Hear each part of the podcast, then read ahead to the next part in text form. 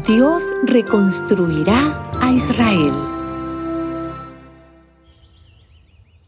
El día viene en que levantaré la caída choza de David, taparé sus brechas, levantaré sus ruinas y la reconstruiré tal como fue en los tiempos pasados, para que lo que quede de Edom y de toda nación que me ha pertenecido vuelva a ser posesión de Israel.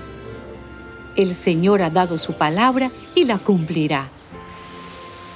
Vienen días en que todavía se estará cosechando el trigo cuando ya será tiempo de arar el campo, y en que aún no se habrá acabado de pisar las uvas cuando ya será tiempo de sembrar el trigo. Por montes y colinas correrá el vino como agua. Entonces traeré del destierro a mi pueblo Israel reconstruirán las ciudades destruidas y vivirán en ellas.